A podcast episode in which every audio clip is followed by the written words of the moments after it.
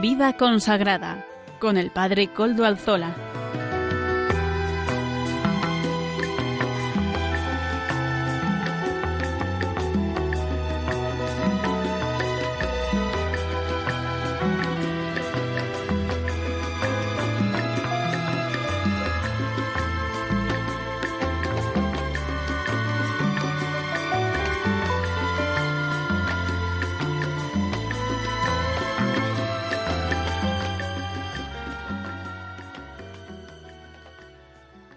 Buenas tardes a todos. Hoy es jueves y son las cinco de la tarde, una hora menos en las Islas Canarias, las cinco y un minuto en mi reloj.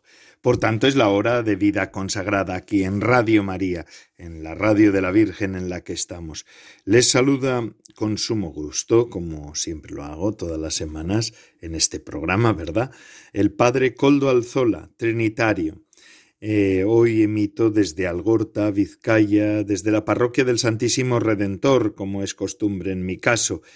Hoy estamos también, nos ponemos bajo la protección y pedimos la intercesión del Beato Domingo Iturrate, nuestro patrono, protector, acompañante este santo trinitario, este beato trinitario que nos acompañe todas las semanas aquí en este programa de vida consagrada en, en, el que estamos. En este día celebrando la fiesta de la exaltación de la Santa Cruz, 14 de septiembre, todos los 14 de septiembre, la Iglesia mira, mira con fervor, mira con devoción, mira con amor a la cruz gloriosa de Jesucristo es eh, la exaltación de la, Santa Cruz nos invita a meditar en el profundo e indisoluble vínculo que une la celebración eucarística y el misterio de la cruz. Eh, apartar la Eucaristía de la cruz es desnaturalizarla. La Eucaristía se entiende desde la cruz y es el misterio de la cruz actualizado, ¿verdad? En efecto, toda la Santa Misa eh, actualiza el sacrificio redentor de Cristo. Al Gólgota y a la hora de la muerte en cruz, escribió el recordado San Juan Pablo II, ¿verdad? En la encíclica Eclesia de Eucaristía, vuelve espiritualmente todo presbítero que celebra la misa junto con la comunidad cristiana que participa en ella. ¿Y qué verdad es esta? Y esta es una verdad que además tampoco se puede desfigurar nunca, ni se puede olvidar nunca. Por tanto, la Eucaristía es el memorial de todo el misterio pascual, pasión, muerte, descenso a los infiernos, resurrección y ascensión al cielo, y la cruz es la conmovedora manifestación del acto de amor infinito con el que el Hijo de Dios salvó al, al hombre y al mundo del pecado y de la muerte. Por eso la señal de la cruz es el gesto fundamental de nuestra oración, de la oración del cristiano.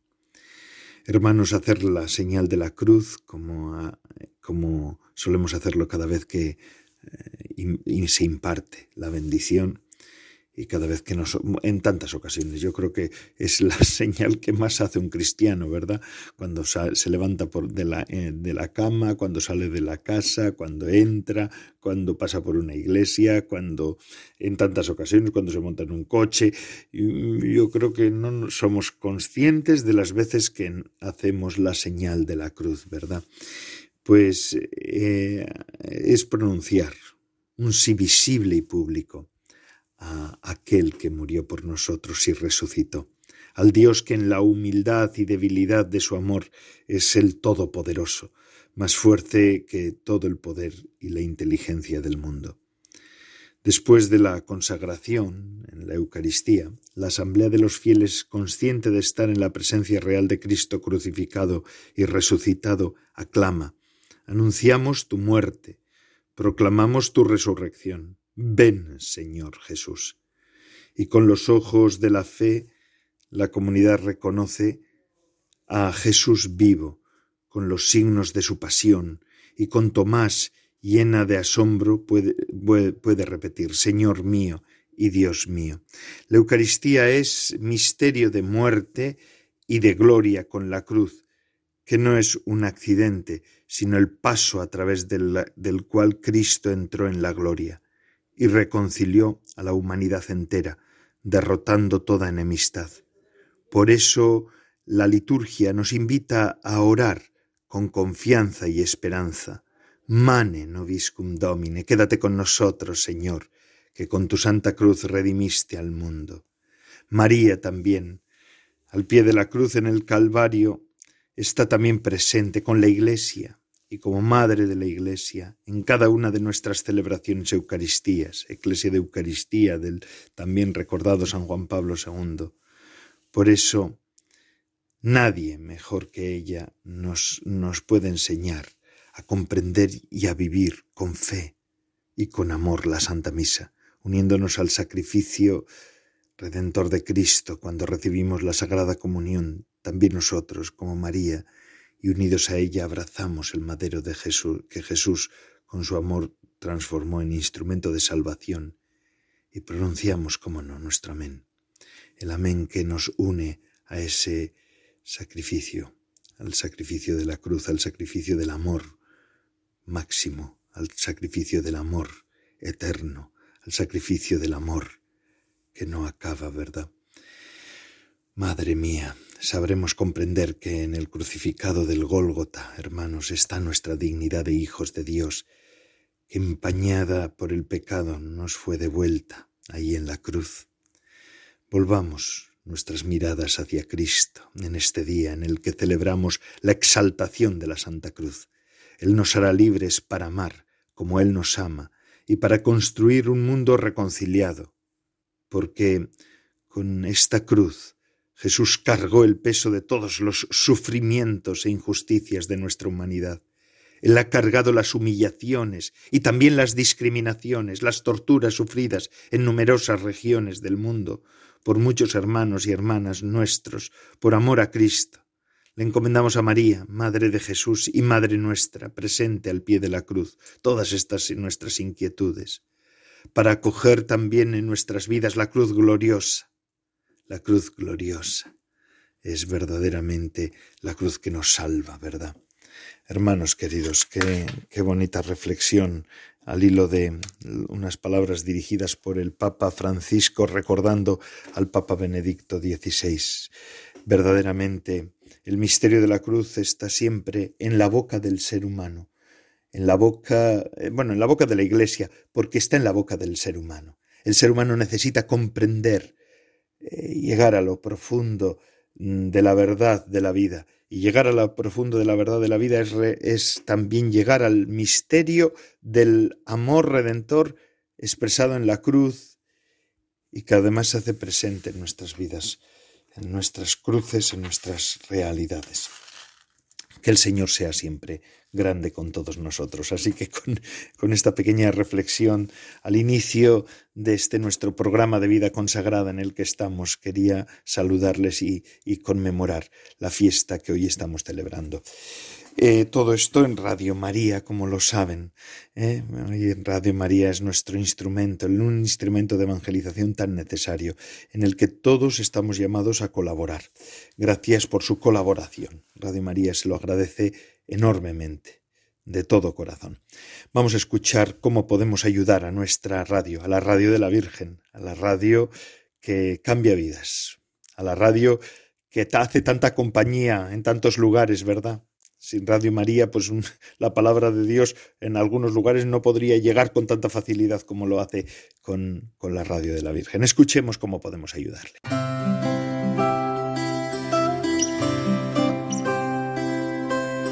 En este mes de septiembre celebramos la Natividad de María, su dulce nombre, sus dolores al pie de la cruz y muchas advocaciones populares, desde Covadonga a Guadalupe, desde la Merced a las Angustias, desde Aranzazu a Nuestra Señora del Pino.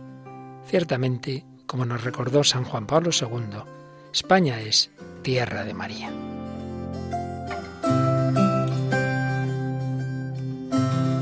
Sin embargo, son cada vez más las personas que no conocen quién es realmente la Virgen, ni tienen fe en su Hijo Jesucristo. Por eso, Radio María quiere colaborar en la evangelización de nuestro mundo, para que todos tengan la oportunidad de conocer y amar a Jesús y María. Para ello necesitamos tu ayuda, tu oración, compromiso voluntario y donativos, que nos permitirán llevar la buena noticia a las últimas periferias de la tierra. Puedes informarte de cómo colaborar llamando al 91 822 8010 o entrando en nuestra página web radiomaria.es. Para que el mundo entero sea tierra de María.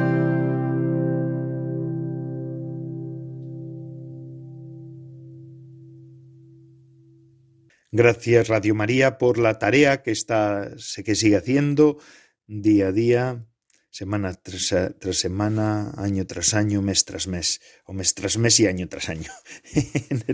el, programa de vida consagrada agradece profundamente y todos nuestros oyentes, estoy convencido, agradecemos con, con, con, devoción, casi casi, la tarea y la misión que está haciendo Radio María. Vamos a seguir con nuestro programa de vida consagrada en este tiempo en el que tenemos un tiempo un poco especial, ya el final del verano, pero bueno, todavía estamos con esta programación especial que solemos hacer en verano.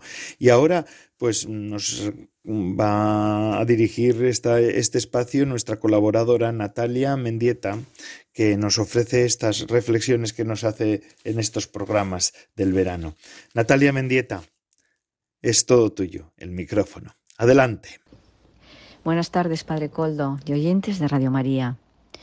Ayer, 13 de septiembre, la Iglesia Católica celebraba la festividad de San Juan Crisóstomo, patriarca de Constantinopla, padre y doctor de la Iglesia, patrono de los que predican el Evangelio, pues es considerado como uno de los más grandes oradores de todos los tiempos. Se le considera también uno de los cuatro grandes padres de la Iglesia del Oriente, pudiendo compararse con San Agustín en Occidente. La Iglesia Ortodoxa griega le valora y le venera como uno de sus más importantes teólogos. El apelativo Crisóstomo puede traducirse como boca de oro, y empezó a utilizarse para hablar de Juan de Antioquía aproximadamente un siglo después de su muerte, como un reconocimiento a su elocuencia, a la belleza y profundidad de su predicación y a la potencia retórica de sus escritos. Juan Crisóstomo nació en Antioquía, la segunda ciudad más importante del Imperio Romano de Oriente, probablemente entre los años 347 y 349. Si bien su llamada interior se inclinaba a la vida contemplativa, vivió acompañando a su madre, convirtiendo su casa en un oratorio. Después de la muerte de esta, se fue al, al desierto en donde permaneció seis años, llevando una vida eremítica, y los dos últimos dentro de una cueva. Las consecuencias negativas para su salud le obligaron a regresar a la ciudad.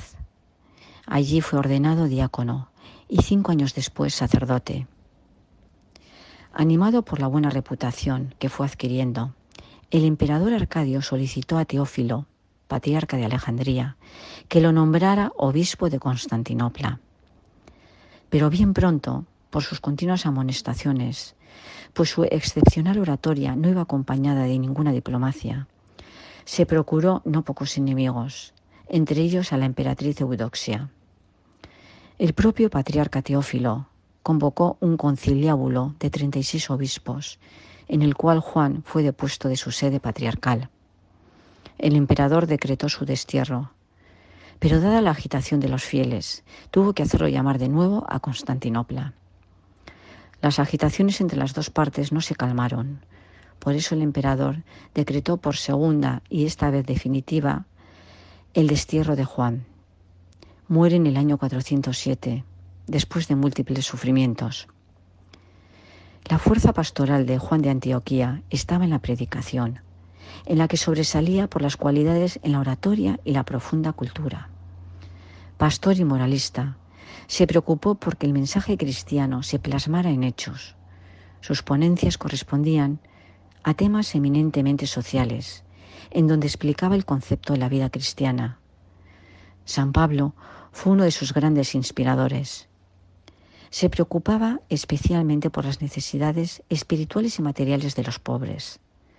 Se pronunció en contra de las arbitrariedades de los poderosos, concretamente los lujos e indiferencia de los emperadores frente a los pobres. La actividad pastoral que desempeñaba producía admiración. Evangelizó en los campos, fundó hospitales, criticó los vicios y las tibiezas, exhortó a los monjes perezosos y a los eclesiásticos demasiado amantes de la riqueza. Recordaba el Papa Benedicto XVI sobre este santo. En particular, evidenció un profundo respeto a la mujer y dedicaba una atención especial al matrimonio y a la familia. Invitaba a los fieles a participar en la vida litúrgica, que hizo espléndida y atractiva con creatividad genial. San Juan Crisóstomo fue un hombre de una sensibilidad espiritual profunda y recta. Predicaba sobre el verdadero amor fraterno de una manera casi poética.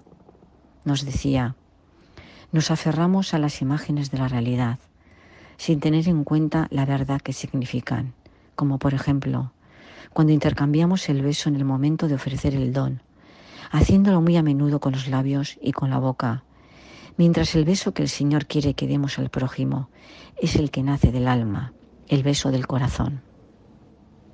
Juan animaba también con razonamientos sencillos pero indiscutibles a seguir el camino de la cruz.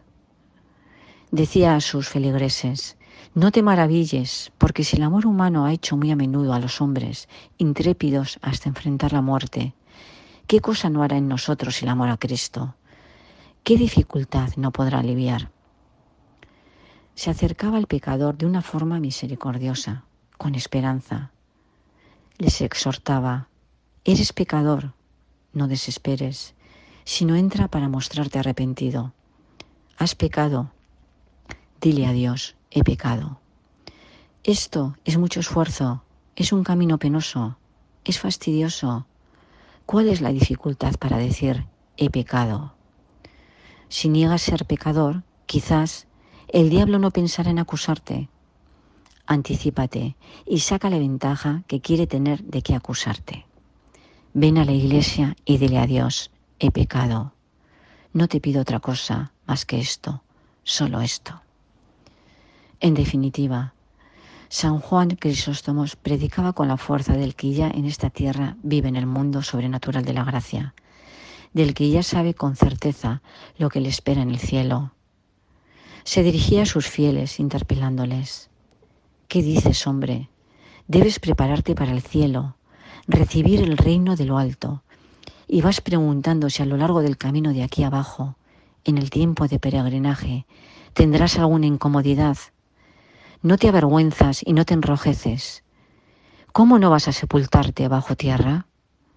Aunque fueras al encuentro de todos los males que pasan a los hombres, calumnias, violencias, infamias, denuncias, espada, fuego, hierro, fieras, estrecheces, hambre, enfermedades y cuantas otras aflicciones desde principio hasta ahora trae consigo la vida, tú no te reirías sin darle ningún valor. Quienes le acompañaron en su agonía testificaron sus últimas palabras. Sea dada gloria a Dios por todo. Muchas gracias Natalia Mendieta por estas palabras que nos has dirigido en este programa también y continuamos con nuestro programa, de vida consagrada en el que estamos. Hoy tenemos un invitado especial, el padre Antonio Aurelio Fernández, es vicario general de la Orden de la Santísima Trinidad. Está en estos días, durante estos días por Algorta, porque está acompañando al padre general, el padre Gino Bucarello, general de la Orden Trinitaria, mm, en, en su visita apostólica pastoral a nuestras casas y en concreto a esta casa del Santísimo Redentor de Algorta. Buenas tardes, Padre Antonio Aurelio. Hola, buenas tardes. Padre Antonio Aurelio, vicario general, ¿qué significa eso? Bueno, vicario general es el que, por decirlo de alguna manera, ocupa el puesto de general cuando él no está por si se tiene que tomar algunas decisiones, por si se tiene que consultar algún tema y el general se encuentra de viaje o el general se encuentra impedido y tal, pues es eh, como el suplente del general. Así es, pero además es usted, eh, eh, o eres tú, perdón, consejero general, estás también en el, en el, gobierno de la orden a nivel general desde hace, desde el año 2019. Sí. Las tareas fundamentales. Sí. Nosotros, este consejo actual, eh, pues eh, salió del capítulo general de 2019. Dentro de la curia general hay diferentes estamentos o diferentes secretariados, ¿no? Entre los que se van repartiendo los propios consejeros eh, y el, también el vicario general, que, es superior mayor, ¿no? Entonces, eh, bueno, pues a mí se me encargó, por una parte, llevar el secretariado trinitario, eh, o secretariado de culto, que se llama allí en Italia, que es a nivel general pues de coordinar los demás secretariados trinitarios, que son secretariados que funcionan pues para trabajar el tema de devoción de la Santísima Trinidad, la comunicación, información de los santos de la orden, todo lo que sea devocional también a nivel de, de imágenes, estampas, para que la gente que está cercana a los trinitarios pues tengan un material suficiente para ir creciendo en su fe trinitaria. ¿no? Luego también eh, me encargaron el secretariado de la familia trinitaria, que es un secretariado que acoge, ¿no?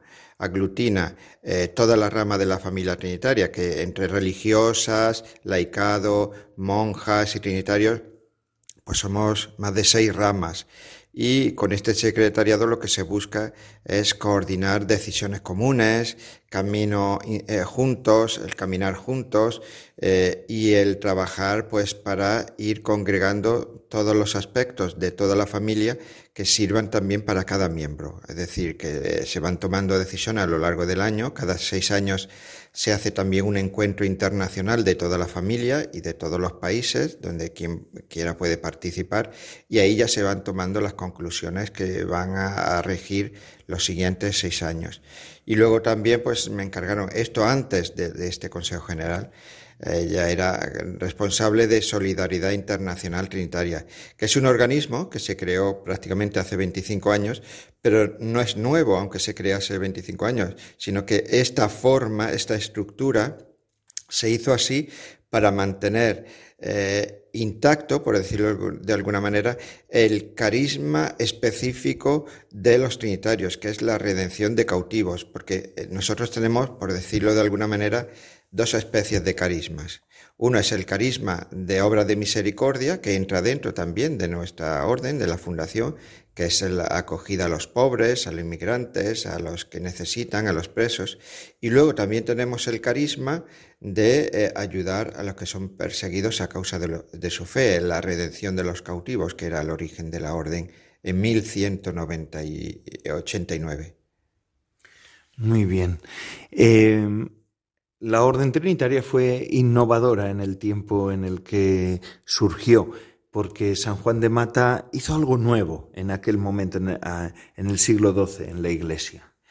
Sí, para explicarlo yo creo que deberíamos tomar la, frase que el Papa Inocencio III eh, reconoció eh, incluso eh, con su encuentro con San Juan de Mata, que es que esto lo hacía y se hacía por el interés de Cristo.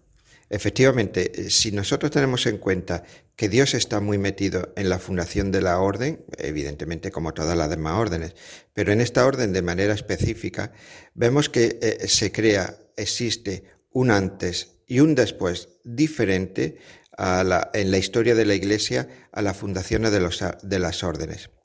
Antes de la fundación trinitaria, el sistema de vida religiosa era monástico. No existía otro tipo, otro tipo. Es decir, los grandes monasterios con 200, 300, 400 monjes, monjas, eh, se trabajaba en el monasterio la parte cultural, la, escritura de libros, la parte más práctica por la, eh, agricultura para abastecer también al mismo monasterio y todo se tenía a, un nivel eh, interior, intrínseco, se trabajaba para el interior. Con la llegada de la fundación de los Trinitarios, con San Juan de Mata, cambia completamente. Primero, la regla es una regla pontificia, con aprobación del Papa y con protección del Papa. Hasta ese momento las reglas habían sido escritas por los fundadores, San Agustín, eh, San Benito, etcétera, pero no tenían esa aprobación. El Papa no había tenido que aprobarlas, simplemente los seguidores o discípulos de estos fundadores eh, se dejaban llevar por la regla. Con nosotros es la primera vez que un papa reconoce una regla y es más, el mismo papa escribe la introducción de la regla. A partir de ahí, las demás congregaciones escribirán sus propias reglas y tendrán que ser aprobadas de manera pontificia. Pero además eh, somos la primera orden que empieza a trabajar con un apostolado fuera de los muros del convento. Ya no tienen que venir los pobres, ya no tienen que venir los inmigrantes, los transeúntes, los peregrinos, sino que San Juan de Mata, aparte de que crea una eh, especie de casa de acogida de hospedar, se decía, ¿no? A veces se puede confundir con hospital, ¿no? En aquella época el hospital era aquel que acogía a los pobres, a los transeúntes. El concepto moderno de hospital viene gracias a San Juan de Dios, que es el que crea estos espacios eh, únicamente para los enfermos. Pero antiguamente hospital, hospital viene de acoger. Y teníamos en nuestras casas estas pequeñas eh, dimensiones eh, junto a la comunidad pero la función original y primaria de los trinitarios era la redención de cautivos. La redención de cautivos, que era en Marruecos, en Argel, a causa de las cruzadas, tenías que salir a buscar ayuda, donativos, tenías que salir a ayudar también a la gente. Es decir, se crea por primera vez en la historia de la Iglesia un apostolado fuera de los muros del convento. Y eso es importantísimo, eh, incluso a nivel de regla. Es la primera vez donde se recogen los tres votos en el mismo espacio, en el mismo documento, en este caso en la regla trinitaria.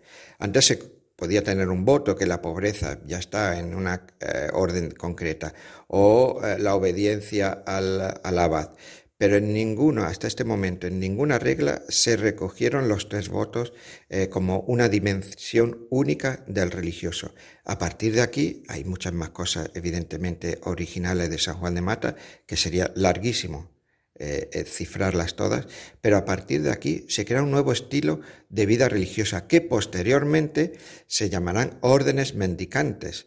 Los trinitarios no nacimos como orden mendicante, porque fue un nacimiento original y específico, pero luego también seguimos esta dinámica. Pero fue el origen de un nuevo espacio de la Iglesia en relación con todos los demás fieles. Muy bien. Y desde la historia damos un salto al siglo XXI en el que estamos, SIT, Solidaridad Internacional Trinitaria, organismo que la Orden ha creado para auxilio de los cristianos perseguidos, con tres funciones fundamentales, eh, oración, sensibilización y ayuda. Em, hoy es necesario, mm, es un problema la persecución a los cristianos en el mundo de hoy. Sí, tomando las palabras del Papa Francisco, hoy existe más persecución que en los primeros siglos del cristianismo. Eh, y nosotros no debemos eh, desligar la persecución actual con la de los primeros siglos. ¿Por qué? Porque precisamente esos primeros siglos fueron los que alimentaron, a través del martirio de tantos cristianos, alimentaron la creación de la Iglesia, la expansión de la Iglesia. Nosotros en el momento que veamos que la Iglesia no es una iglesia eh, mártir, quiere decir que ha perdido toda identidad. Por eso eh, es fundamental que estemos cercanos a los mártires, es decir, a los que son perseguidos actualmente, que no existe prácticamente información. Nosotros estamos siguiendo, llevamos muchos proyectos, como dices, pero estamos ahora mm, centrados de alguna forma en lo que está sucediendo en la India. Tenemos infinidad de vídeos que tenemos que poner en nuestra página web porque en las demás redes no lo admiten, porque son vídeos de matanza de cristianos. Directamente los que lo están matando cogen sus vídeos como si fuesen un trofeo. Y en la India tenemos infinidad de vídeos de cómo los martirizan, cómo les pegan un tiro, cómo los apalean. Eso, si nosotros, que somos de la misma fe, que creemos en el mismo Dios, no nos hacemos eh, portavoces, no nos hacemos comunicadores de lo que ellos están pasando, quiere decir que la iglesia se está rompiendo, porque no mira, no se fija en el origen y en la savia de la misma iglesia, que son aquellos que sufren a través de eh, su propio cuerpo la persecución de Cristo. Eso es lo que alimenta toda la iglesia. En el momento que un árbol eh, no recibe la savia, el árbol se va muriendo poco a poco. No se morirá en el instante, pero se va muriendo poco a poco. En el momento que la Iglesia no se esté atenta a los que están dando su vida definitivamente y en manera cruenta por la Iglesia, pues nos vamos alejando de lo que es la savia y por lo tanto nos vamos alejando de lo que es el objetivo y el fin de la creación de la Iglesia. Tantas cosas para hablar. Padre Antonio Aurelio. Además, nosotros tenemos presencia en la India y hermanos nuestros y están en primera línea de, la, de los lugares, de algunos de los lugares donde se está viviendo la persecución religiosa. Este es un, un drama silenciado por los medios de comunicación actuales, por tanto los cristianos tenemos que dar altavoz, ser altavoces de todo esto, ¿verdad? Porque si no seríamos, además de todo, unos malnacidos para nuestros hermanos o unos inhumanos con nuestros hermanos en la fe. Pues muchísimas gracias, Padre Antonio Aurelio. Podríamos estar hablando, Padre Antonio Aurelio Fernández, vicario general de la Orden de la Santísima Trinidad. Eh, podríamos estar hablando horas, pero no podemos porque eh, el tiempo en la radio también es medido, hasta en la radio de la Virgen. El tiempo corre hasta en la radio de la Virgen. Eh, feliz estancia aquí, en Algorta. Espero que estés disfrutando de estos días entre nosotros, entre los, con los hermanos. Muchas gracias a vosotros, que aunque no estemos hablando horas, con el poco tiempo que o es poco espacio que dispongáis y le deis la voz a los cristianos perseguidos, eso ya es lo máximo que se puede hacer y nosotros, en nombre de ellos, os lo agradecemos muchísimo. Muchísimas gracias. Antonio Aurelio Fernández él es vicario general de la Orden de la Santísima Trinidad. Y seguimos con nuestro programa. En esta ocasión hacemos una pequeña pausa. Tenemos más contenidos. En la pausa del medio del programa que nos la ofrece Amaro Villanueva. Música para evangelizar. Adelante, Amaro.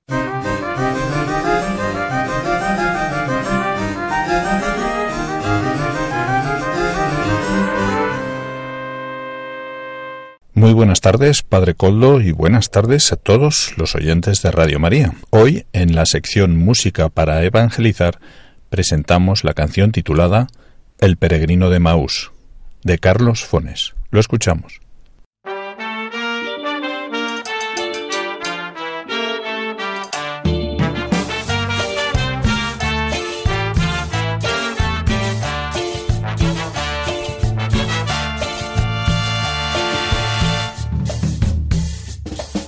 Llevabas conversando, me dijiste buen amigo y me detuve asombrado a la vera del camino. No sabes lo que ha pasado ayer en Jerusalén de Jesús de Nazaret, a quien clavaron en cruz. Por eso me vuelvo en pena a mi aldea de Maú por la calzada de Maús,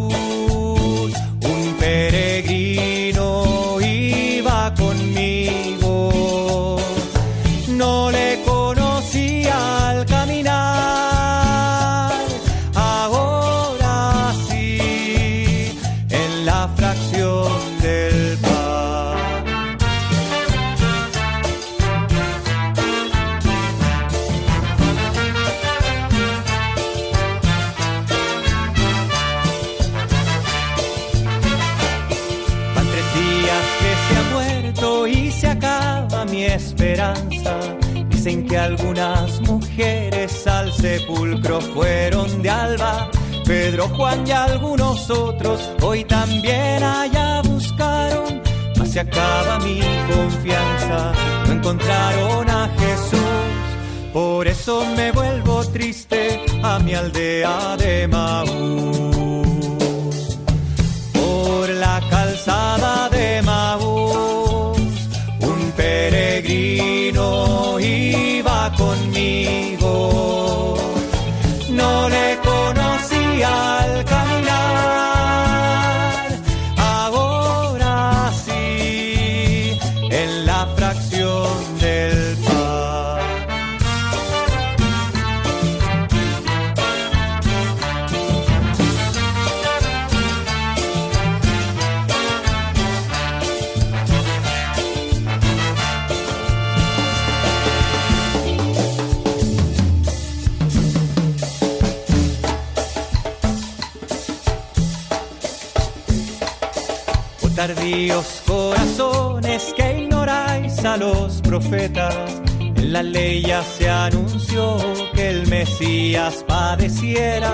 y por llegar a su gloria escogiera la aflicción. En la tarde de aquel día yo sentí que con Jesús nuestro corazón ardía a la vista de Maú.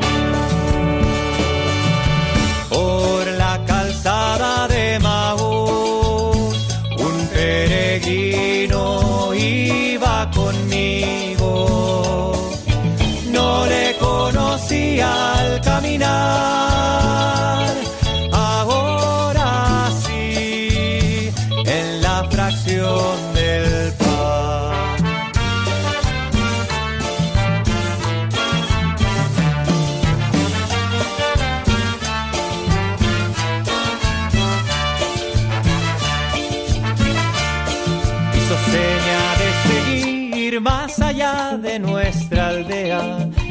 luz del sol poniente pareció que se muriera. Quédate forastero, ponte a la mesa y bendice y al destello de tu luz, en la bendición del pan, mis ojos conocerán al amigo de Maú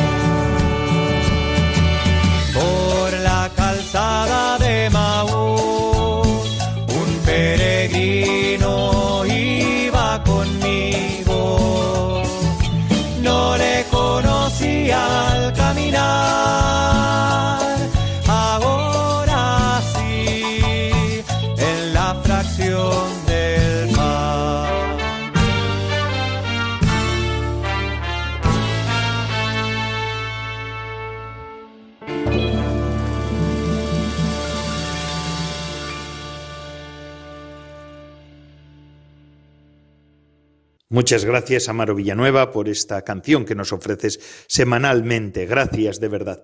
Y ahora vamos a pasar a la formación, al espacio de formación. Saben ustedes que estos últimos tiempos nos acompañan en la formación el matrimonio Salvador Morillas y Lourdes Muñoz. Ellos son amigos y colaboradores de la comunidad de San Juan, esa comunidad fundada por Hans Urs von Balthasar y Adrien von Speyer. Con ellos estamos siguiendo la lectura y la meditación, el estudio de una obra de esta mística de Adrien von Speyer, Anquila Domini, la sierva del Señor, sobre María y sobre la espiritualidad mariana. Eh, gracias, Salvador Morillas, Lourdes Muñoz, este matrimonio, gracias por colaborar y además gracias también por ofrecernos estas lecturas tan interesantes. Buenas tardes, bienvenidos al programa semanal de formación animado por la Comunidad San Juan. Presenta el matrimonio Salvador Morillas y Lourdes Muñoz. Buenas tardes a todos. En este tiempo ordinario vamos a seguir con el evento que funda nuestra fe, la Encarnación, siguiendo las huellas de María, la Madre del Señor, a partir de la luz del sí. Nos guiaremos por el libro Anchila Domini, la sierva del Señor, de Adrien von Speyer, quien fundó, junto con Hans Urs von Balthasar, un instituto secular que tiene como patronos San Juan y San Ignacio de Loyola, la comunidad San Juan. Para situarnos, la semana pasada vimos la esencia del sí se encuentra en todo sí cristiano, el sí de la madre, fuente de todo sí cristiano futuro, el misterioso matrimonio entre el sí divino y el creado. Después de haber profundizado en la relación entre el sí de María y todo sí cristiano, hoy meditaremos sobre su entrelazamiento con la redención. María, origen y regazo de la redención.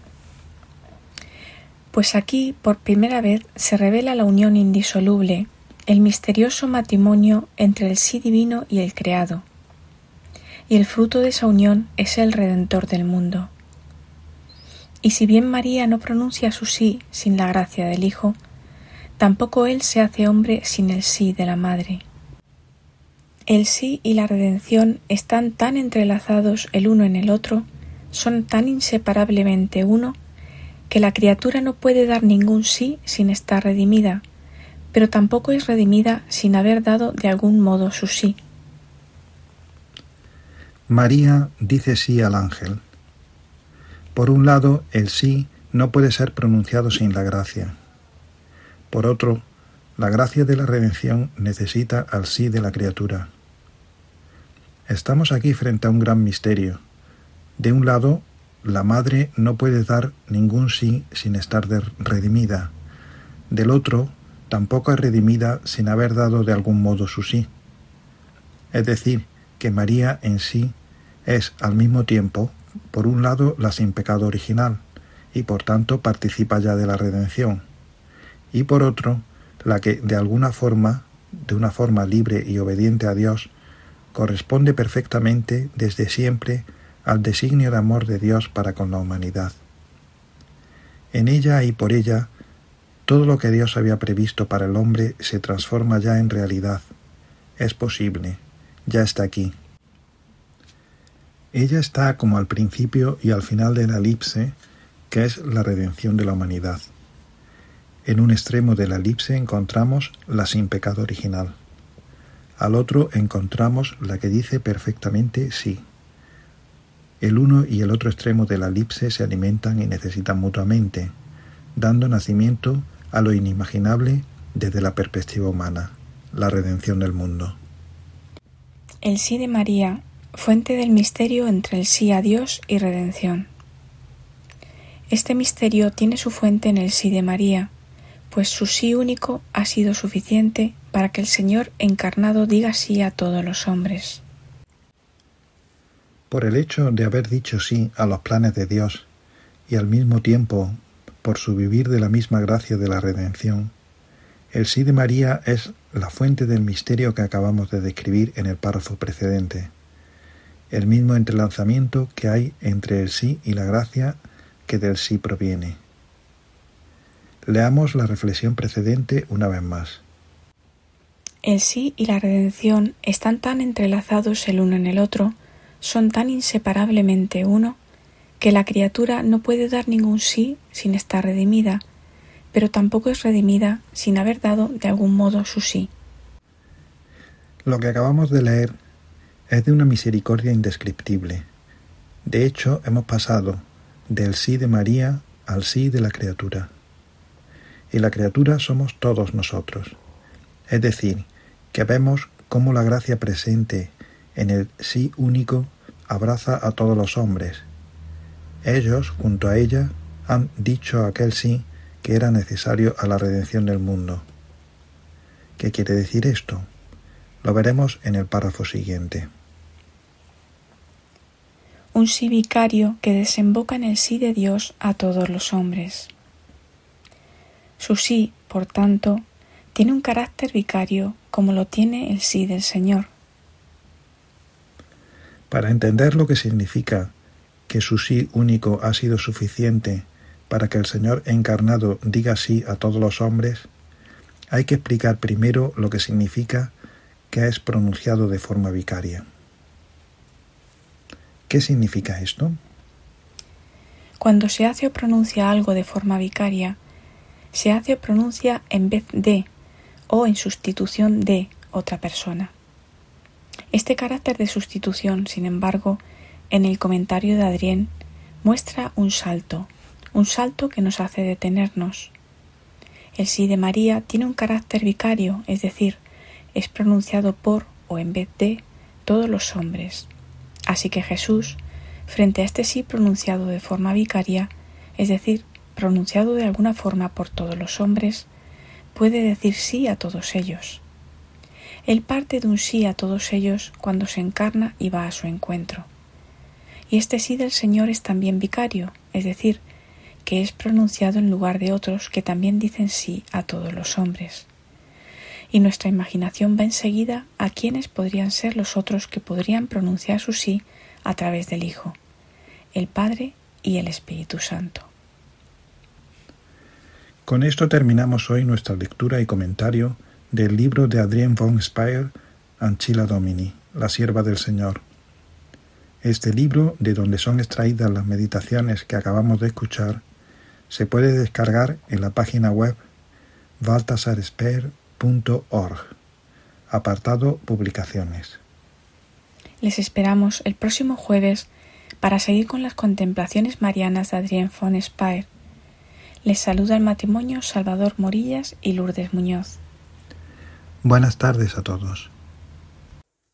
Y así seguimos con nuestro programa. Gracias, Salvador Morillas, Lourdes Muñoz, matrimonio colaborador de la comunidad de San Juan, esa comunidad de, vida consagrada, un instituto secular fundado por Adrien von Speyer y Hans Urs von Balthasar, quizás sea el teólogo más importante del siglo, uno de los teólogos más importantes del siglo XX, ¿verdad?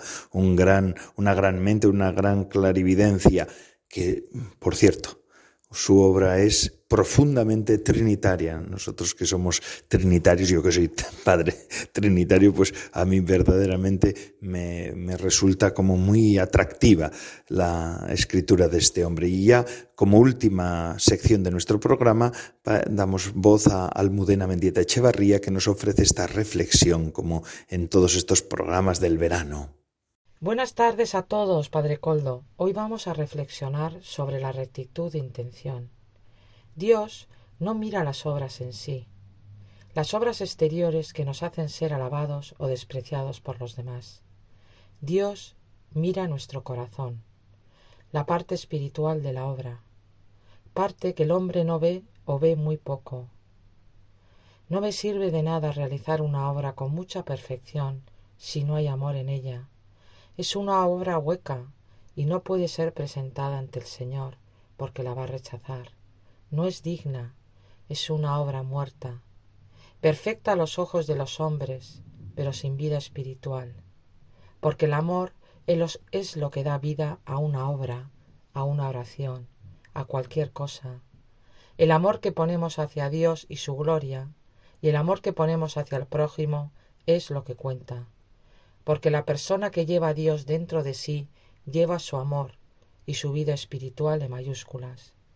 Los ángeles caídos hacen las cosas con perfección, tienen una capacidad mucho mayor que nosotros, no tienen cuerpo y eso les hace ser más perfectos que nosotros, que tenemos muchas limitaciones. Pero sus obras son muerte y destrucción, ya que no tienen amor, no tienen paz. Muchas veces actuamos muy superficialmente, es decir, damos mucha importancia a la persona con la que hablamos, a las que hacemos un favor. Si esa persona nos resulta agradable o tiene alguna influencia, le prestamos más atención y de más calidad. Hacemos nuestro grupito de personas elegidas y de contacto. Las demás personas, por ciertas circunstancias, o por su cultura, o por su clase social, pues no les aceptamos y les ignoramos. Juzgamos su forma de hablar, su forma de vestir, su tipo de vida, incluso su físico o posición social o profesional.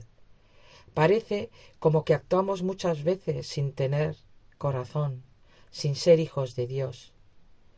A este le saludo, a este no, a este le hablo, a este no.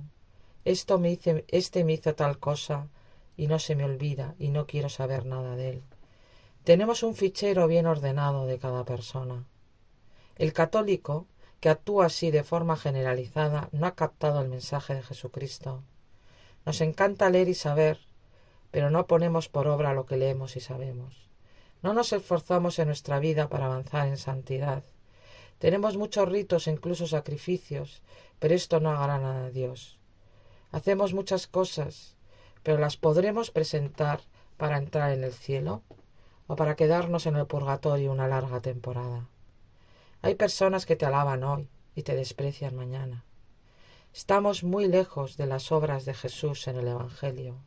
Él comía con harapientos y enfermos. Él atendía a las personas despreciables y necesitadas de la sociedad. Él escuchaba a cualquier alma sin dejarse llevar por lo exterior, porque él veía el corazón. Se paraba a escuchar, se paraba a hablar, a consolar y a sanar a las personas que se acercaban a Él con sincero corazón. Él ve el corazón y por eso se le acercaba un fariseo de posición alta y poder, vestido como un maestro, pero él no podía dejar de ver su corazón podrido e injusto. Yo hago ayunos y voy al templo y hago esto y lo demás allá. Pero Jesús seguía viendo su corazón podrido. Nadie puede engañarle, porque Él lo ve todo. Él ve la verdad tal cual es. Ninguna persona es mala del todo, ya que puede ser muy buena con sus amigos, su familia, y ser despreciable o ignorar a las personas ajenas. Esto no vale, no sirve para ganarse el cielo, para actuar como hijos de Dios. El rencor y el orgullo a veces de tener más, de ser más inteligentes o más agraciados en la vida, nos sirve para apartarnos de la realidad y creernos superiores. No nos damos cuenta que son dones de Dios para utilizarlos para hacer el bien a los demás, no para subirnos en un pedestal y mirar a algunos con desprecio. Esto es muy sutil, el demonio es muy sutil. Mirémonos a nosotros mismos como nos mira Dios. Eso es hacer oración muchas veces. Nos sentimos mirados y corregidos por un Dios que nos quiere, pero que también nos exige, porque nos ha dado muchos dones, y quiero que esos dones sean para la salvación. Todo es don de Dios, y así lo tenemos que recibir, con humildad y dando gracias, porque podemos aportar cosas buenas a la sociedad. Miramos cuál es nuestra intención en nuestras palabras, en nuestras acciones? ¿Qué buscamos en ellas? ¿Acercarnos a Dios y a los demás? ¿O las hacemos por intereses personales, buscando únicamente nuestro bien? Las obras malas actúan en la oscuridad cuando nadie te ve, pero Dios te ve en todo momento, no puedes escaparte de su mirada. Mira qué obras y pensamientos tienes cuando estás solo, cuando nadie te ve. Examina tu corazón y tus intenciones y vive la presencia de Dios, porque realmente siempre estás en, su presencia. Esto lo pensaría Jesús y María. Esto lo haría Jesús y María. Si nos escabullimos de estas preguntas y nos hacemos los locos porque pensamos que nadie nos ve y nadie se da cuenta de nuestras intenciones y pensamientos, pues viviremos en la mentira porque todas las obras serán descubiertas, todas saldrán a la luz el día que nos encontremos cara a cara con Dios.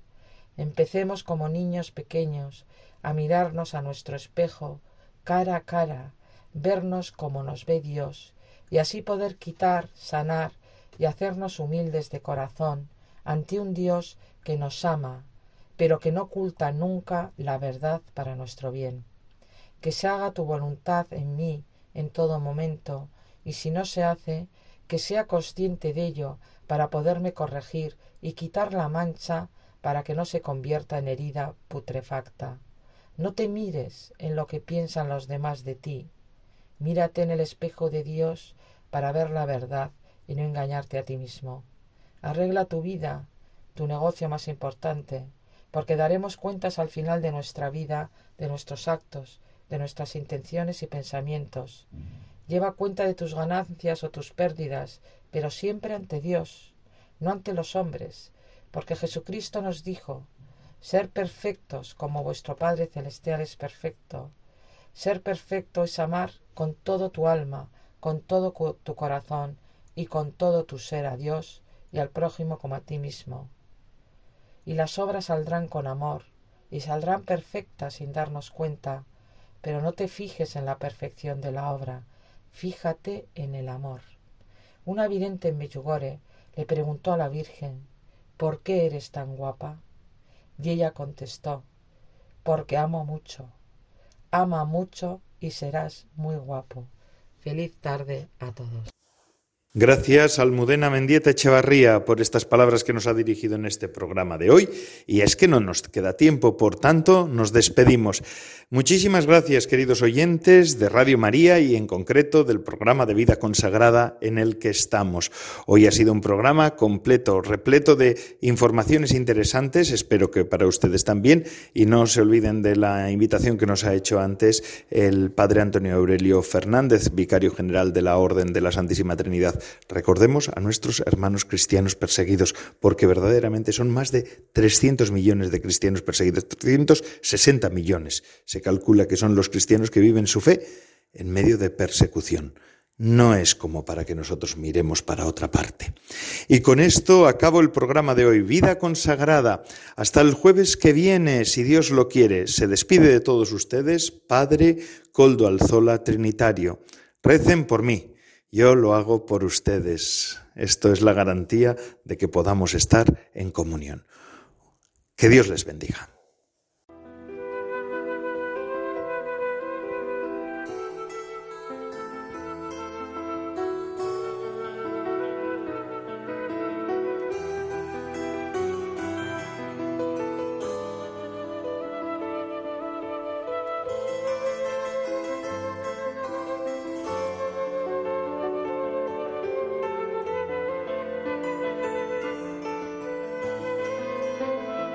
Consagrada con el Padre Coldo Alzola.